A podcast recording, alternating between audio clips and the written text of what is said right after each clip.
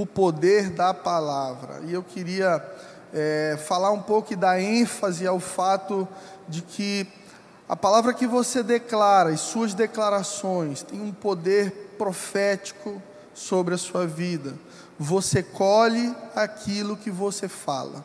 Sua vida hoje é fruto do que você tem falado. E de maneira muito incoerente, nós cristãos, nós conhecemos a palavra de Deus, nós cantamos canções de adoração para Deus, mas no dia a dia, se você parar para olhar com atenção aquilo que você fala, muitas vezes nós nos contradizemos e falamos contrário à palavra de Deus. As nossas palavras têm poder, poder para ferir, poder para curar, e poucos de nós realmente entendemos isso. Em Provérbios, é, capítulo 10, versículo 11, nós vamos abrir bastante a Bíblia hoje, e principalmente no livro de Provérbios, que é um livro de conselhos, é um livro de, é, de, de conselhos que o rei Salomão deixou para a gente. Nós vamos entender aqui em Provérbios 10, 11, que os filhos de Deus, aqueles que servem a Deus, se diferenciam pelo modo de falar. E a palavra diz o seguinte: a boca do justo é manancial de vida, mas na boca dos perversos mora a violência. Vou ler mais uma vez. A boca do justo é manancial de vida, mas na boca dos perversos mora a violência. Ou seja, da boca do justo jorra vida. Que tipo de vida? Palavras de vida palavras saudáveis, palavras emocionalmente boas. O justo, aquele que é justificado por Deus, aquele que é curado, aquele que é sarado, aquele que tem um relacionamento com Deus, ele fala vida, ele fala coisas boas. Mas da boca do ímpio, do perverso, a Bíblia diz que mora a violência, ou seja, violência, palavras que machucam, que matam em Provérbios 12, um pouquinho mais à frente, versículo 18, a Bíblia vai dizer assim: alguém ah, cuja tagarelice é como pontas de espada, mas a língua dos sábios é medicina. Gente, olha a riqueza desse texto. Alguém cuja tagarelice é como ponta de espada, mas a língua dos sábios é medicina. Então, gente que fala demais, vai machucar sempre. Quem não controla a sua língua, não compreende o poder da palavra. Sabedoria, cura, vida, está em saber a hora de falar, o que falar e quando não falar. Porque na boca do sábio há cura para as pessoas. Eu acho que cada um de nós aqui tem aquele amigo, aquela pessoa que a gente corre quando está mal. É aquele que sempre vai falar alguma coisa que vai curar teu coração ou te ajudar a passar por aquele momento. Eu tenho, eu tenho um pastor. Eu tenho alguém que cuida do meu coração, que nos meus momentos de dor, de dúvida, nos meus momentos de tristeza, eu quero ouvir a voz dele. Eu tenho Jesus como meu pastor, mas eu tenho um homem, um amigo, alguém para cuidar de mim. Pouca gente sabe, além do meu pai, o pastor Rafael Conrado no Ministério Mevan. Hoje ele mora em Kansas City, nos Estados Unidos. Eu o conheço desde 2013. E Deus estreitou o nosso relacionamento de maneira que muitas vezes, quando eu ligo para ele, quando a gente conversa, as palavras dele para mim são medicina, são cura. Nós precisamos entender isso. Que quem caminha na presença de Deus carrega cura na boca. O mundo precisa de cura. E às vezes essa cura está em você. Você pode falar palavras de vida. Mas às vezes a gente não fala. Eu lembro que fiz uma viagem a Israel com os pastores mais relevantes do Brasil, jovens. Eram mais de 40 pastores. Pastores com o maior número de seguidores do Instagram, do YouTube, isso e aquilo, me convidaram, eu fiquei muito honrado. A viagem foi organizada pelo Dunamis, o Ministério do Tel Hayashi. Eu fui lá com aqueles caras, conhecer Israel, fazer uma imersão política, social, cultural. E no meio deles havia um cara ali que não era pastor, ele era coach. E esse cara com a boca suja, só falava palavrão. Me deu de presente um curso. Falou, por favor, venha fazer meu curso, eu quero lhe presentear. Tá bom, vamos lá. E com duas horas de curso eu tinha ouvido mais palavrões do que a minha vida toda. Se eu fosse calcular, ele conseguiu bater essa meta aí. E constrangido, porque, puxa, a gente ali, vários pastores e aquele cara falando e, e usando palavras de baixo calão, ele perguntou se alguém tinha uma dúvida. Eu levantei a mão e disse: Eu tenho. Ele disse: Pode falar, Fredão. Eu disse: Qual é a necessidade de você estar tá chamando tanto palavrão para uma audiência de pastores? Ele disse assim: O que é palavrão para você, Fred? Eu disse: Para mim, palavrão é a vírgula do ignorante. É quando uma pessoa não tem palavras para definir o que ela quer definir em termos de grandeza ou de maldade, ela, por não conhecer uma boa palavra, usa de uma palavra de baixo calão. Aí ele disse: Olha, eu estou falando palavrão aqui para ativar uma área do teu cérebro importante. Eu disse: É, você acabou de ativar minha saída do seu curso com palavrão. Peguei um amigo e fomos almoçar. E fiquei pensando sobre isso, como é que a gente tolera esse tipo de coisa no nosso meio? Como é que a gente tolera esse tipo de gente no nosso meio? Porque fala bonito, porque tem dinheiro, anda de Land Rover, isso e aquilo, se sente no direito de poder falar, humilhar, xingar, isso não existe. Da boca do justo sai palavra de vida, é o que a palavra de Deus diz. Se você conhece alguém que parece muito especial, parece ser muito legal, vencedor, bacana, mas a boca dessa pessoa na intimidade não fala vida. Cuidado, porque a boca fala do que o coração está cheio. Quem é que você tem ouvido? Quem tem proferido palavras sobre o teu coração é que vai modelar o teu futuro as vozes que falam ao teu coração, aqueles que você permite que tenham acesso ao teu coração, podem gerar feridas ou podem gerar cura. Em Provérbios 18, 21, a Bíblia diz assim: a morte e a vida estão no poder da língua, e o que bem utiliza ela comerá do seu fruto. Tua língua tem sementes e você está plantando, onde você vai? E a Bíblia diz aqui, Provérbios 18, 21, que tem morte e tem vida na sua língua. E se você souber utilizar bem, você colherá vida. Mas se você não sabe utilizar bem a sua língua, você vai colher morte. Pensa comigo, quantos casamentos desgastados hoje porque as duas partes não souberam escolher as palavras que, que disseram. Quantos filhos hoje, que estão distantes dos seus pais, que carregam feridas emocionais, por causa de palavras proferidas sem sabedoria. Quantas amizades de uma vida inteira que foram machucadas, que acabaram por causa de palavras que foram ditas sem pensar. Quando eu cheguei em Teresina, na verdade, antes de chegar aqui, eu falei para algumas pessoas que eu queria morar aqui.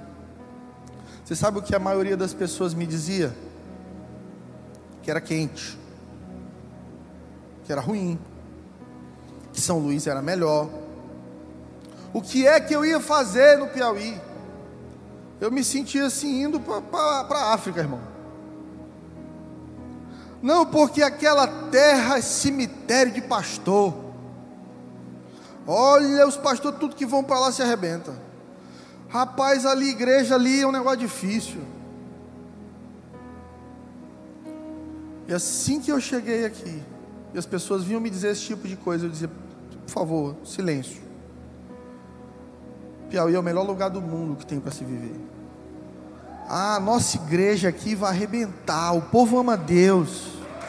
Olha, eu declarava, igreja, eu declarava o contrário. Não, mas esse cemitério de pastor, eu dizia, irmão, mas de pastor que veio vivo, eu já morri na cruz de Cristo. Ninguém morre duas vezes, eu estou morto já. Não, mas o povo não gosta de igreja. Não gostava, a partir de agora vai gostar. Não, mas é porque é quente, não vai começar a nevar em Teresina, meu irmão. Ontem quase neva, o tanto de chuva que caiu. Tem dia assim que eu vou, eu moro em apartamento, eu vou para a sacada do apartamento, tá um friozinho, eu digo, olha aí, gente. Olha o que Deus está fazendo na nossa cidade. Sabe, é entender um princípio divino que a terra responde à palavra.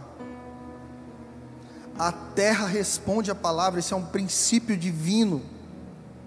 Nós vemos isso lá em Gênesis 1:1, quando a Bíblia diz que a terra era sem forma e vazia e disse Deus: haja luz. A Bíblia não diz que fez Deus, diz que disse, porque essa terra é regida por princípios espirituais. Essa terra é governada por princípios espirituais. E ali em Gênesis 1, a palavra de Deus nos revela um princípio poderoso que governa essa terra: o poder da palavra. Aquilo que é dito está gerando vida ou morte. Ah, se a gente entendesse isso de verdade, a gente pararia de dizer que o nosso trabalho é o um inferno. A gente pararia de olhar para marido, para esposa e de amaldiçoar a gente pararia de olhar para filho e dizer que não vale nada, que não vai dar em nada, que esse menino é danado. E para quem não sabe, danado significa filho do diabo. A gente chama de burro, de Zé Mané. A gente não, eu abençoo os meus filhos. Mas nós vamos lançando palavras, sementes na vida das pessoas que amamos, em momentos de fúria, em momentos de raiva, e quando colhemos morte, nós não entendemos por que, que estamos colhendo morte. A palavra tem poder. Muitas vezes sua vida pode estar uma grande bagunça por causa da sua boca grande. Há um livro da Joyce Meyer, uma pregadora maravilhosa que os livros me abençoaram muito, chamado Eu e a Minha Boca Grande. Eu recomendo que você leia esse livro, parte dessa série que nós estamos pregando, eu tirei algumas coisas do livro da Joyce Meyer, Eu e a Minha Boca Grande. Quem fala tudo o que pensa, colhe tudo aquilo que não gostaria de colher. Você precisa filtrar seus pensamentos. Você precisa se antever, parar e pensar: se eu disser isso aí, o que, que isso pode gerar na vida dessa pessoa? Será que contribui? Será que ajuda? Ou será que vai só atrapalhar e gerar confusão? O ímpio gera morte, a boca do ímpio gera morte. E tem gente que quando chega no ambiente gera morte. É gente negativa, ela sempre vai focar no que deu errado. Ela sempre vai falar daquilo que não funcionou ela consegue machucar amigos porque fica num leve trás de fofoca enorme. Olha, amigo, eu nem ia te dizer, eu nem ia te dizer, mas eu preciso te dizer que fulano de tal falou um negócio de você, hein? Olha, cuidado com ciclano, porque ele é mal pagador, vai te enrolar. Eu, quando vou aconselhar casais, tenho o maior cuidado que às vezes a esposa vem aí e fala mal do marido para mim. Aí daqui a pouco vem o marido fala mal da esposa para mim. E você sabe que existem três verdades, né? A sua, a minha e a verdade mesmo. Então eu chamo os dois. Digo, ó, eu já ouvi o lado dela. Eu preciso lhe contar que ela falou mal de você. E já ouvi o dele também e falou mal de ti. Agora vamos para a verdade mesmo. Que verdade, pastor? Vamos para a palavra de Deus. Vamos ver o que a palavra de Deus diz. para que a gente não seja governado por aquilo que eu acho, mas por aquilo que Deus diz, amém? Muitas vezes, o silêncio é a melhor opção. Diga para quem está do seu lado aí, me ajude a pregar. Muitas vezes, o silêncio é a melhor opção. Quantas vezes no começo do casamento com a pastora Flávia, e Flávia ela é dominante o perfil dela, né?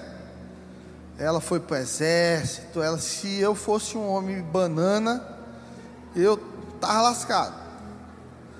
Só que ela casou com um homem que é homem de verdade, gente. E que não se deixa ser dominado. Senão, tem hora que eu deixo. Eu digo, não, amor, tá bom, manda um pouquinho, só para matar a vontade aí. Mas muitas vezes no começo do nosso casamento, durante brigas e momentos de desentendimento, eu dizia assim: vou ali comprar um negócio ali na padaria. Aí eu entrava no carro, dava assim umas 10 voltas no bairro, comprava um pão para de manhã tomar um café. Quando eu chegava já estava tudo mais calmo, eu tomava um banho, não falava nada. No dia seguinte a gente conversava. Porque se a gente continuasse a discutir, a gente ia se machucar muito. E palavras depois de ditas não retornam mais à sua boca. Por isso, muitas vezes é melhor escolher o silêncio. A Bíblia fala disso em Provérbios 17, 27, quando diz o seguinte: quem retém as palavras possui o conhecimento, e o sereno de espírito é homem de inteligência. Quem retém as palavras possui o conhecimento, e o sereno de espírito é homem de inteligência. Você quer reconhecer um tolo? Veja alguém que fala tudo o que pensa. Você quer reconhecer um tolo? Veja alguém que não é manso, que não tem serenidade no espírito, anda tendo dificuldade, problema com todo mundo, onde vai tem problema. Muda de igreja, tem problema na nova igreja, muda de emprego, tem problema no novo emprego. O chefe do antigo emprego era o problema, mas agora é o atual chefe que é o problema. Porque o problema não está do lado de fora, está do lado de dentro. Algumas pessoas mudam de ambiente, achando que o problema é o ambiente, quando na verdade o problema está dentro de você. Falta de sabedoria, falta de serenidade no espírito, falta da presença de Deus. Porque a presença de Deus só se manifesta onde ela é convidada. Deus é um gentleman, Deus é educado. Deus não vai invadir sua casa. Deus não vai invadir sua vida. Quem faz isso é o diabo. A Bíblia diz que ele veio para matar, roubar e destruir. Você já viu ladrão entrar avisando ou pedir para entrar na casa de alguém? Ladrão invade. Ladrão não pede para matar, ele atira. Mas Deus é o contrário, é a antítese é completamente o oposto do diabo. Deus muda onde lhe é permitido entrar. Por isso, em Apocalipse, ele diz: Eis que estou à porta e bato. Se alguém ouvir e abrir, eu entrarei e terei comunhão com ele. Deus está na porta do seu coração. Deus está na porta dos teus relacionamentos. Deus está na porta dos lugares que se tornaram desertos da tua vida. E é necessário que você reconheça Deus e que você diga: pode entrar, Senhor. Eu te dou a permissão para entrar. Entra, entra, como diz aquela música linda do Regis Danese. Entra na minha casa, entra na minha vida, mexe com a estrutura, sara as feridas, mas não me deixa da forma como eu estou. Quem retém as palavras possui conhecimento.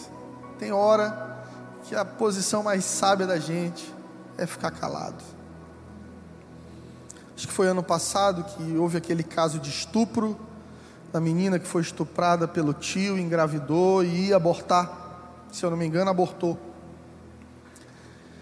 E eu estava na mesa de casa na hora do almoço. E a minha filha de 14 anos olhou para mim e disse assim: "E aí, pai? O que que você acha? Ela aborta ou ela tem um filho?" E eu disse: "Filha, papai não sabe. É muito difícil estar na condição que essa criança está. Eu acho que a vida tem que ser defendida. A vida tem que ser defendida. Mas a gente precisa pensar na vida dessa criança que também corre risco por uma gravidez indesejada. E no final das contas, filha, papai não tem a resposta para isso. Algumas vezes, quando você não sabe, é melhor você dizer que não sabe do que tentar inventar uma resposta. Regra master para a vida: se você não tem o que dizer, então não diga nada. Momento de luto. Eu lembro, eu sou pastor desde 19 anos, gente, eu já fiz tanta bobeira. Flávia, um dia desse estava rindo de mim, a gente lembrando que eu fui pregar lá em São Luís e que Jesus encontrou com Maria Betânia. E Flávia ria lá na igreja, eu não sabia o que era e continuava, porque, porque Maria Betânia foi perdoada. Aí alguém gritou: Madalena, pastor. Eu digo, isso mesmo, gente, isso mesmo. Madalena. Eu coloquei MPB na minha pregação, irmão. E, e por causa desses furos da vida, é muito engraçado. Às vezes é melhor você não dizer nada, às vezes é melhor você simplesmente passar por cima e prosseguir e falar aquilo que traz cura para a vida das pessoas. Em Provérbios 15, versículo 2 a 4, a Bíblia diz assim: A língua dos sábios adorna o conhecimento, mas a boca dos insensatos derrama a estultícia. A língua serena é árvore da vida, mas a perversa quebranta o espírito, quebra a alma. Tem gente que fala e vai te deixar mal e tem gente que fala e vai te fazer bem, e você precisa escolher quem vai falar na sua vida. Porque tem gente que acha que é falta de amor se distanciar de quem fala morte. E é falta de amor, sim, falta de amor próprio. A Bíblia diz que nós devemos amar o próximo como amamos a nós mesmos. Algumas pessoas na sua vida, não é você que vai mudar e nem você que vai ajudar. Você precisa entregar para Deus e prosseguir, porque isso arrisca a sua saúde espiritual. Isso responde à dúvida de muita gente, pastor, me converti, mas não quero deixar de andar com meus amigos. Ok? A partir do momento que você se converte a Jesus, que você abraça Jesus como seu Senhor e Salvador, você se tornou inimigo do mundo. O apóstolo Tiago ele diz que ninguém pode ser amigo do mundo sem ser inimigo de Deus.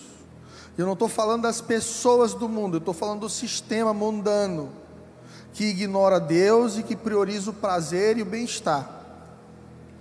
Então, a partir do momento que você recebe Jesus na sua vida, ou os seus amigos serão influenciados pelo seu novo estilo de vida, ou você será influenciado pelos seus amigos e não conseguirá viver uma vida com Deus plena.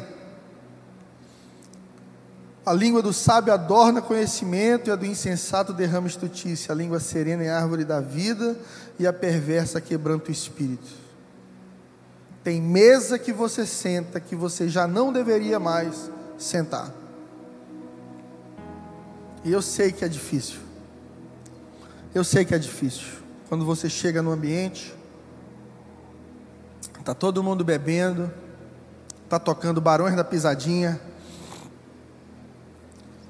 contando piada imoral, gracejo, palavrão para todo lado Aí você olha para aquele povo, você chama eles de família, você ama eles, mas aquele ambiente não é mais o seu ambiente. E a primeira coisa que aquele tio sem vergonha faz é dizer: pega uma cervejinha aí, uma cervejinha. Aí você diz assim: não, eu não bebo. Ah, pastor não bebe mais, gente. Aqui o pastor, ó. Ela virou pastor agora aqui, a irmã. E aí tem, tem crente que ainda está no momento de convicção. Não, não, pois é só um copinho, não, não faz mal, não. Por medo de rejeição, por não querer ser o crente chato, aí vai se tornando crente nada a ver. Conhece o crente nada a ver? É aquele que teve problema com alcoolismo, ele se converte, mas ele começa a beber só uma latinha no domingo porque não tem nada a ver. Aí está em casa, não lê Bíblia, não ora, não tem tempo com Deus, mas gosta de BBB. Aí a esposa diz assim: amor, largue isso de mão, vamos ter um tempo aqui, vamos ler, vamos ouvir aqui a conferência, Angelim, vamos ouvir uma palavra. Não, mas isso não tem nada a ver. BBB é bom. Amor, olha, cuidado com essa tua amiga do trabalho aí, estou percebendo que ela tem más intenções com você. Ô oh, amor, para com isso, não tem nada a ver aí morre, achando que vai para o céu. Aí toma um susto, porque o diabo diz: Fala, parceiro, tudo bem, seja bem-vindo. Não, irmão, que é isso? Eu sou crente, sou da igreja Angelim Teresina. Eu até ajudava lá no voluntariado. O diabo vai olhar e vai dizer: Seja bem-vindo, isso não tem nada a ver. Esse nada a ver te conduz para um lugar de parcialidade. Toda vez que você não escolhe um lado, você está escolhendo pecado. Toda vez que você afrouxa as regras da sua disciplina com Deus, da sua vida com Deus, você está cedendo a sua carne.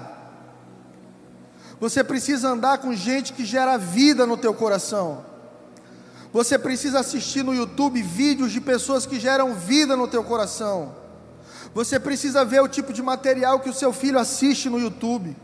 Tem pai que só quer sossego, chega em casa, pega o celular, pega o iPad, dá para o menino, toma, assiste qualquer coisa aí, me deixa em paz.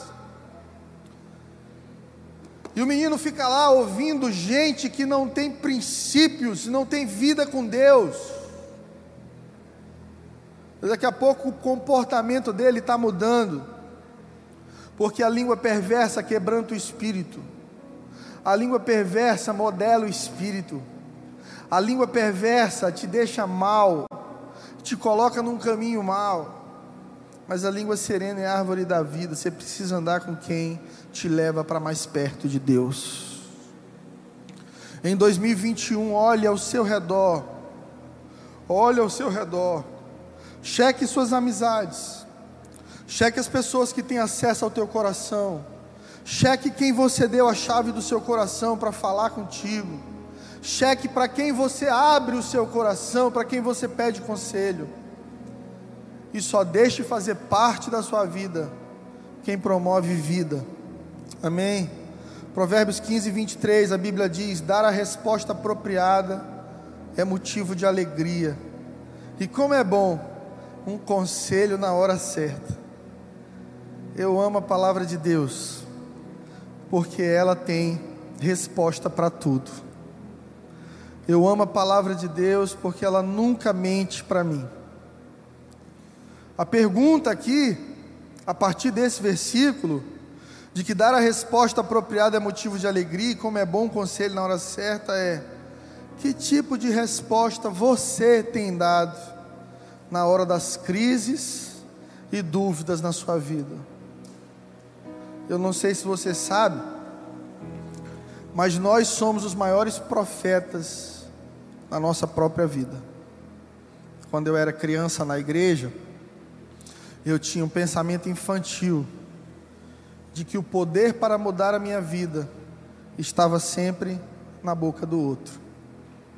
Então, vinha um pastor chique, ungido dos Estados Unidos para minha igreja, e eu pensava assim: se esse homem botar a mão na minha cabeça e orar por mim, tudo vai mudar.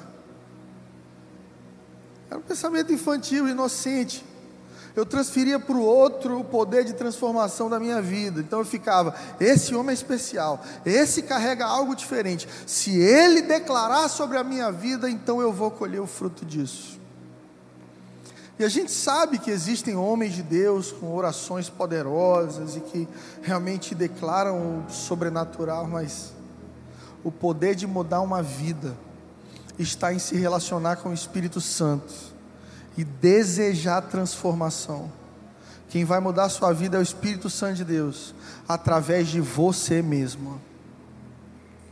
Só que alguns de nós, no lugar de ajudar o Espírito Santo, de contribuir com o Espírito Santo nesse trabalho de mudar as nossas vidas, nós atrapalhamos.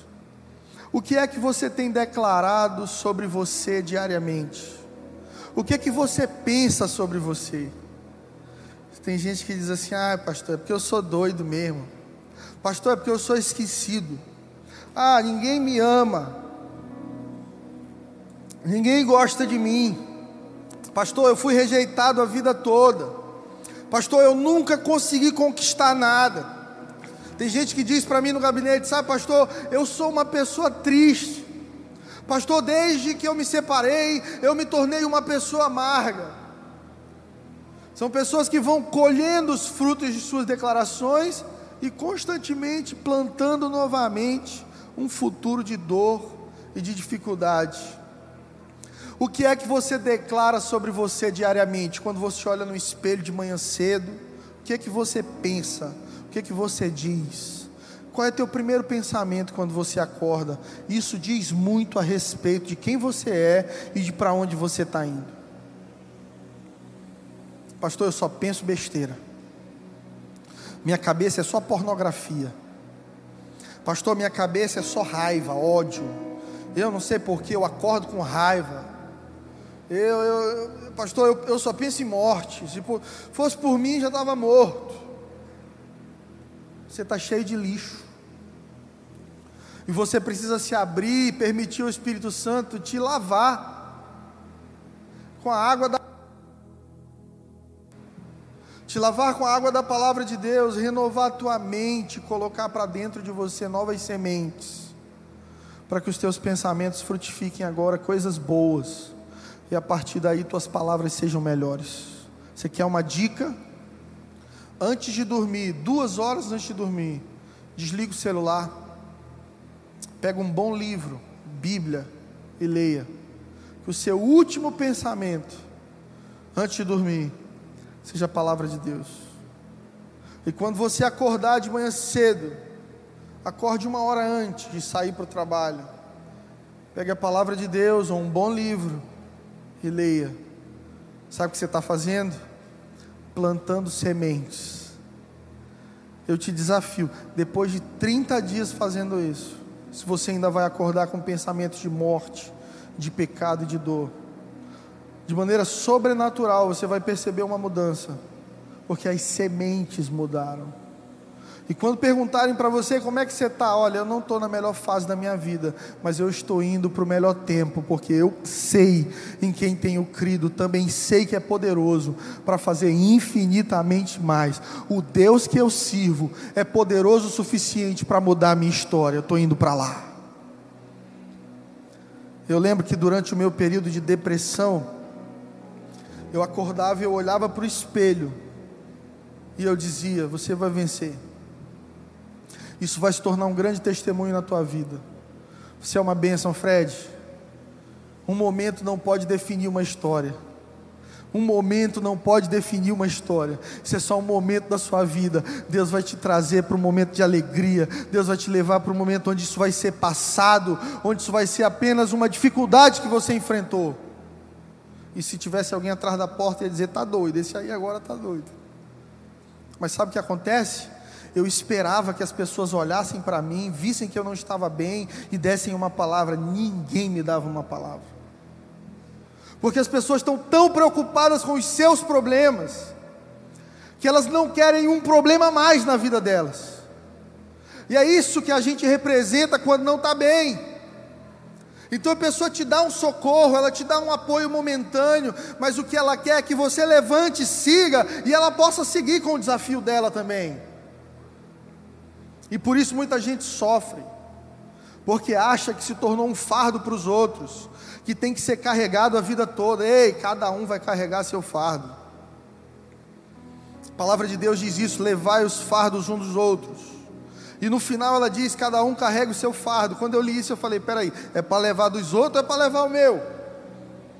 Quando ela diz que é para levar o dos outros, a etimologia da palavra fardo fala de tempestade, de uma coisa que vem momentaneamente, acontece, ou seja, no momento da angústia, no dia mal, aconteceu algo ruim com alguém que você ama, corre lá, abraça, dá um socorro. Mas quando se fala de vida, cada um deve lutar a sua luta e carregar o seu fardo. Você tem um fardo para carregar, amém? Ele é só seu, não dele para ninguém não porque essa pessoa que você está querendo que resolva os teus problemas, tem os problemas dela para resolver. Por isso a Bíblia diz que Jesus é amigo fiel. E Jesus disse: Ei, toma o meu fardo e o meu jugo, porque é suave e é leve. Para de idolatrar teus problemas, para de idolatrar tua dor, para de só falar do teu passado. Olha para Jesus e para a cruz de Cristo. Ali na cruz, todos os nossos problemas foram resolvidos. Se posicione de maneira profética, comece a crer, receba o poder da cruz sobre a sua vida. E se posicione de maneira diferente. Os aconselhamentos mais difíceis que eu tenho na minha sala são aqueles em que é necessário primeiro mudar a mente para mudar declarações que as pessoas querem conversar comigo, elas dizem, pastor, mas é porque eu sou, eu sou assim, eu sou viciado, eu sou burro, eu sou ignorante, eu sou. Eu sou, eu sou, eu sou. Sem perceber, você tem lançado sementes sobre a sua própria vida, palavras poderosas que estão modelando o seu futuro. As pessoas chegam para mim declarando divórcio, medo, dúvida, culpa, dor, rejeição, morte, porque só falam sobre o passado e sobre coisas ruins. E é necessário que você fale sobre o poder da cruz, sobre vida nova, sobre transformação. Profetiza sobre o teu futuro, irmão. Em março do ano passado, quando começou a pandemia, algumas pessoas que eu conheço diziam assim: acabou o ano, acabou o ano. Ah, não, acabou o ano. Eu não, teve gente que disse para mim, não sei, pastor, talvez eu morra disso aí. Sabe o que eu fiz? Eu peguei óleo da unção, fui na porta da minha casa, ungi um umbral, a caixa de porta, e eu disse assim: Agindo Deus, quem impedirá? Se o Senhor é por nós, quem será contra nós? Eu sei que eu posso até passar por um momento difícil, posso até passar pelo vale da sombra da morte, mas o Senhor está comigo. Isso que Davi disse: ainda que eu ande por um vale da sombra da morte, não temerei, não terei medo, porque o Senhor está comigo. É saber que você vai ter dificuldades, é saber que não vai ser fácil, é saber que vão haver desafios, mas você tem um pastor, ele está do seu lado, atravessando esse deserto com você. Amém? O princípio divino é que a terra responde à palavra. E se a terra respondeu à palavra de Deus, haja luz e houve luz. Então, quando você fala morte, você cria morte. Quando você pega e durante uma briga com seu marido, com sua esposa, você diz assim: Eu quero divórcio. Você está criando divórcio. Quando eu, eu conheço um casal que a esposa desconfiava tanto do marido estar tá traindo e ele não tinha ninguém que ele traiu. E ele disse para mim, pastor, não sei o que é. Ela falou tanto daquela minha amiga do trabalho, desconfiou tanto. Eu comecei até a olhar para a mulher de maneira diferente. O ciúme lançava sementes de adultério, de divórcio, de morte naquele relacionamento. E a terra só responde a palavra. Seu trabalho responde a palavra. O que, é que você tem dito sobre o lugar que você trabalha? O que, que você tem dito sobre seu chefe? Tem gente que não gosta do chefe, amaldiçoou o chefe. O chefe prosperou, é rico. Aí a pessoa está lá, está tendo salário pago pelo chefe. O cara construiu uma empresa com o sangue e suor dele. Está lá lutando para viver, para pagar o salário dos funcionários. E os funcionários se reúnem para criticar, para falar mal e para declarar morte na empresa. Não, isso aqui vai fechar. Na pandemia, pode esperar, meu irmão. Vamos logo procurar outro emprego, porque isso aqui vai fechar. declarando morte. Seus relacionamentos respondem à palavra. Mais do que iPad, mais do que presente, o seu filho quer palavras de afirmação. A gente inaugurou o Kids, eu não sei se você já foi lá, quem já viu lá o Kids? Tá lindo, não tá? Às vezes eu chego em casa, Isabel, que cuida do departamento de crianças, diz para mim, pastor, tu não imagina os absurdos que as crianças contam para a gente das coisas que ouvem dos pais, das declarações que os pais fazem a respeito dos filhos, xingando o filho, com ciúme do filho, disputando a atenção do filho com o marido, com, com a esposa. Tem homem que casa com a mulher que já tinha um filho, e casa como se não soubesse disso, tratando a criança como um problema no relacionamento. Casou, a criança já existia. Seja pai agora, dê destino, ame, declare vida. Não seja infantil. O problema da maior parte dos relacionamentos é que os homens ainda são meninos, moleques. A esposa está trabalhando, está lavando louça, está resolvendo problema em casa e o cara está jogando Free Fire no celular preocupado com um jogo de futebol, e a esposa se sentindo sozinha em casa, maridos que xingam as esposas, que são abusivos, que fazem comentários depreciativos, está gordinha, hein? Amor, tu só come, pelo amor de Deus. Só fala morte. E quer ter um casamento maravilhoso. Está na hora de falar vida o teu emocional responde a palavra. Eu não sei se você acompanhou essa onda do coach. Provavelmente nós temos muitos coaches aqui na igreja. Eu conheço Paulo Vieira pessoalmente, meu amigo, esse cara que começou essa história no Brasil aí, um dos principais, e alguém que eu respeito muito, porque ele fala da palavra de Deus, é alguém que tem vida com Deus, e eu me lembro de, ao conversar sobre isso, perguntar o que queria aquele tal de yes, né? Yes, yes, yes. Gente, isso é coisa de doido. E a gente foi entender que há um princípio de neurociência aí. De que a postura, o grito, a maneira de se posicionar libera ocitocina no cérebro, serotonina, hormônios de bem-estar, que quando você se posiciona e fala algo positivo, teu corpo percebe isso e reage. Aí você acha que a ciência supera Deus? Deus já sabia disso. Quando a própria palavra dele diz através de Salomão que a boca de algumas pessoas é medicina, é cura. Aí você quer que sua vida seja uma bênção, que o seu dia seja uma bênção. Se você só ouve bobagem, só fala palavrão, só ouve música que fala imoralidade, safadeza. Aí o cara quer ser fiel à esposa, só ouvindo safadeza, assistindo pornografia, só coloca para dentro semente de maldade, quer gerar vida, não gera. Toda palavra é uma semente, tem consequências.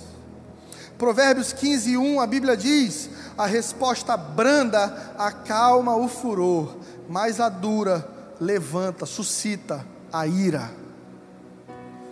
Um irmão que eu amo muito aqui da igreja, Eduardo, tinha acabado de comprar um carro.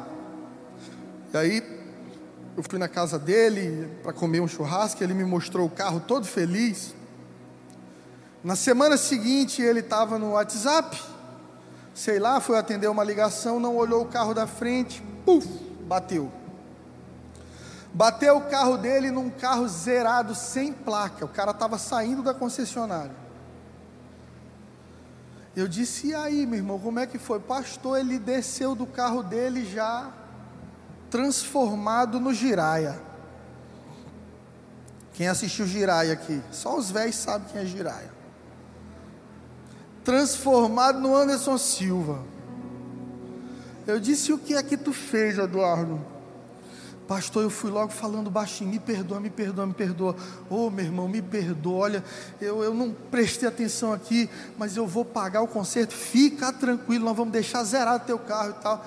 E o cara foi acalmando e disse para ele: Tu mora onde? Eu moro no condomínio tal, mas eu moro lá também. Pronto, vamos para casa, a gente resolve isso aí, leva lá na concessionária, bota para arrumar que eu me responsabilizo. Acabou o problema. Um exemplo perfeito desse texto. A resposta branda calma o furor, mas a dura suscita a ira. Tem horas e momentos que quando o outro está alterado, você tem que trazer paz. Amém? Quando o outro estiver alterado, a tua palavra calma vai diminuir o sentimento, vai melhorar a situação. Se teu marido está virando Hulk, não vire a Ruca, tá? Teu marido está estressado, está com problema, está mal. Aí tem esposa que não tem sabedoria, ela vira o demônio. Ele diz assim: Eu não quero conversar, mas vai mas eu não quero te ouvir agora, amor. Tô, minha cabeça está cheia, mas vai me ouvir. Aí o cara vai andando, ela vai atrás. Vem cá! Endemoniou. Dica do seu pastor: quando você perceber que o outro lado não está bem, no lugar de levar uma palavra dura, leve uma resposta branda. Faça um café, dê um abraço depois a gente conversa sobre isso, tá? Amanhã, não vamos falar agora porque você não está bem, mas amanhã eu quero falar com você sobre isso. Amém? A resposta está bem debaixo do seu nariz para a mudança da sua vida. Literalmente debaixo do seu nariz. O que é está debaixo do nariz? A boca. Se você quer um ano abençoado, relacionamento abençoado, se você quer melhorar a sua produtividade no trabalho, se você quer ter um bom relacionamento com teus pais, com os teus filhos, use essa ferramenta que Deus te deu para criar um futuro abençoado. Você está falando sobre as suas montanhas ou para as suas montanhas? A Bíblia diz que aquele que tem fé pequenininha, de um grão de mostarda, tem poder para mover montanhas. Dizer para uma montanha assim: montanha, vai para o outro lado, e ela vai.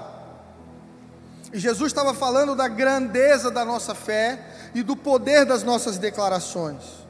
Só que a gente não entende isso, e no lugar de falar para o problema, nós passamos a vida falando sobre o problema. Então tem gente que só fala sobre a sua dor e não para a sua dor.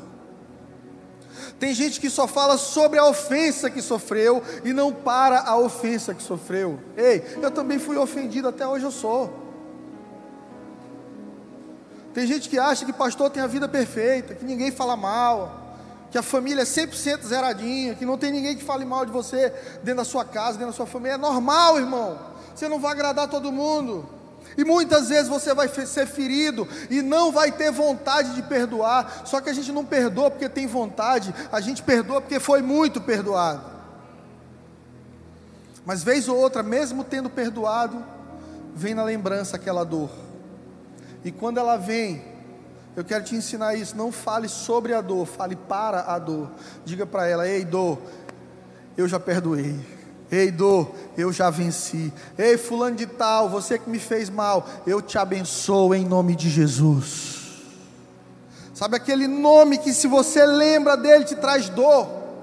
Aquela pessoa que você confiou, ajudou e só te fez mal. Quando você lembrar desse nome, você levanta a mão e diz: Eu te abençoo em nome de Jesus. Eu te perdoo em nome de Jesus. Use a ferramenta que você tem para gerar vida primeiro dentro de você. Para terminar, em Lucas 4, quando Jesus foi tentado, ele respondeu à tentação com a palavra de Deus. Jesus não disse diabo, eu acho. Jesus disse diabo, a palavra diz.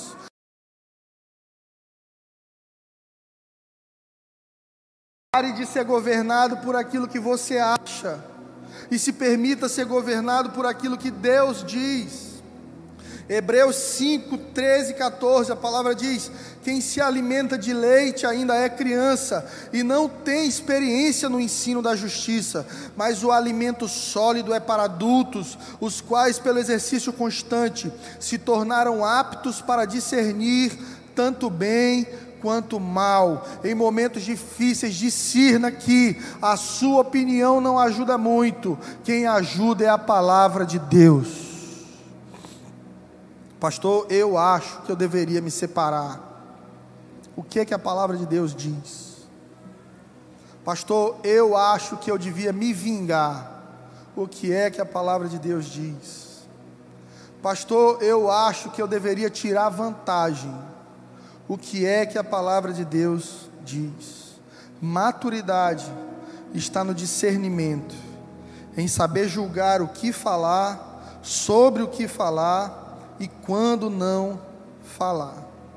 E eu termino essa pregação te contando a história de um almoço que eu tive em Belém do Pará, nas docas. Tem alguém de Belém do Pará aqui?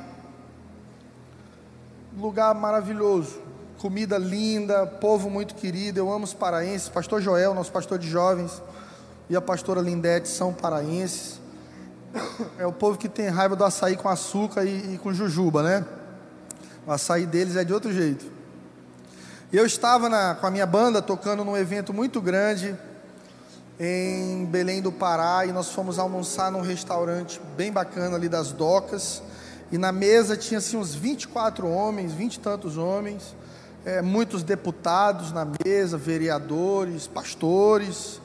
E de repente, lá no cantinho da mesa, é, um dos pastores puxou um vídeo de pornografia e estava mostrando e rindo com os deputados e outros pastores. E eu estava do lado de um senhor, um ancião de oitenta e poucos anos, o mais antigo da mesa, pastor também, bispo de muitas igrejas, e ele disse assim: ele levantou da mesa do meu lado. Isso foi uma lição que eu nunca vou esquecer bateu assim no copinho, todo mundo parou. Ele disse: Eu queria falar algo aqui nessa manhã. É, vocês sabem o que, é que faz uma mesa ser a mesa dos escarnecedores? E aí as pessoas ficaram olhando. Ele disse: Olha, a Bíblia diz para a gente não assentar na roda dos escarnecedores, e a gente acha que a roda dos escarnecedores é uma roda feita por pessoas más, mas na verdade, o que faz a roda dos escarnecedores ser má é o assunto e não as pessoas. Ele diz: Nós podemos ter uma mesa de ladrões e pecadores, como Jesus sentava, que vai falar salvação e vida, e aquela roda é uma roda de vida. Mas podemos ter uma mesa de pastores e líderes, que vai falar morte, e ali então é uma roda de escarnecedores. E ele sentou, e, e só faltou aquela música Turn off? Eu olhei para ele, todo mundo sentou assim, se aquietou. E eu entendi que a roda dos escarnecedores não é definida pela qualidade das pessoas, mas do assunto.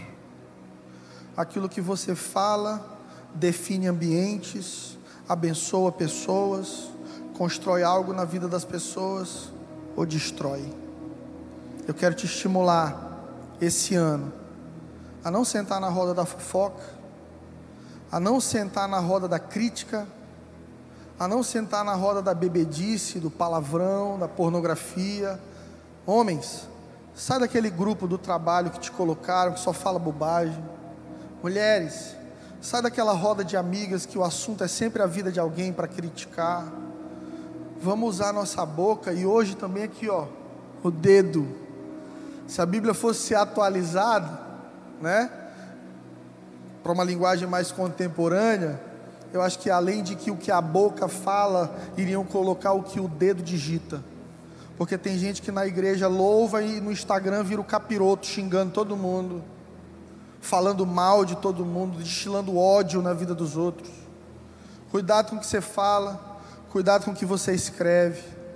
É importante que a gente pare e passe esse filtro eu tenho sido uma bênção nos ambientes que eu estou, eu tenho construído, eu tenho tido uma boa palavra para quem está perto de mim.